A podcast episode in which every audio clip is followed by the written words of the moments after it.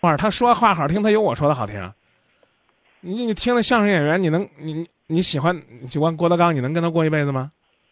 天天给你讲笑话逗乐，但这不是生活。你明白我的意思了吧？婚纱美不美？美不美？美，咱天天都穿着婚纱，不可能的。对呀、那叫浪漫吗？那叫抽风。你能教会你心爱的男人，在你的生日、你们的结婚纪念日，在那些重要的时时刻刻跟你说爱，就不容易。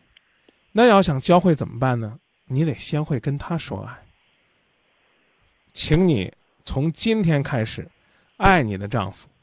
在这之前，你最多是喜欢，喜欢被他宠着的感觉，喜欢占有他、利用他，而不是爱。你再琢磨琢磨这个道理，是，好吧？谢谢你，张明老师不。客气。我还是那句话，你听明白了，我才会跟你说后边这话。你要说我还糊涂着呢，我觉得那男的好，这话我就不再跟你说了。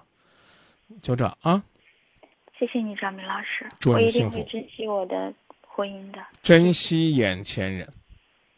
啊，再见我。一定会记住的。谢谢。嗯，再见。